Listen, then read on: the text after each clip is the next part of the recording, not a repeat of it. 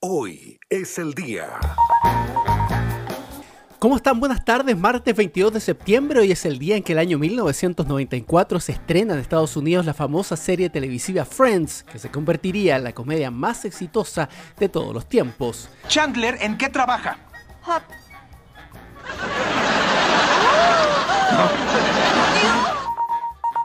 Pichidegua es una pequeña comuna de la región de O'Higgins que se mantiene en cuarentena producto del aumento de casos de COVID-19. ¿Cuáles son los efectos de la medida? Nos cuenta Nicolás Ursúa. Quinta jornada de cuarentena en Pichidegua, donde tanto el municipio como personal del ejército han indicado que la movilidad se ha reducido durante las eh, distintas jornadas en confinamiento, donde el jefe comunal Adolfo Cerón ha indicado que ha sido bastante compleja la cuarentena, principalmente por la gran cantidad de personas que viven en el sector rural de la comuna.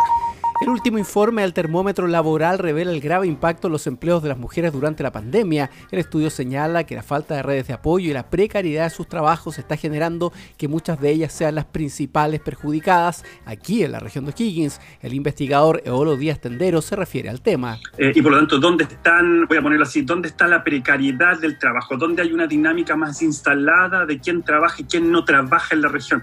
Y ahí las mujeres, después de muchos años de estar entrando al mercado laboral con, un sistema de apoyo que se fue generando a poco, hoy día, frente a la situación, se retira nuevamente. Y por lo tanto, hay ahí también una relación bien, bien compleja de cómo hacernos cargo de eso. O sea, eh, nos interesa tener una sociedad igualitaria y por lo tanto nos interesa que la mujer trabaje en igualdad de condiciones.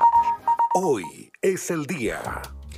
Y los casos de COVID-19 solo llegaron a 51 esta jornada y ello se debe a una disminución en la toma de PCR, donde solo se realizaron 289 las últimas 24 horas, en circunstancias que diariamente superan los mismos estreos. Esta noche además les mostraremos el particular 18 chico que propone el municipio de Rancagua.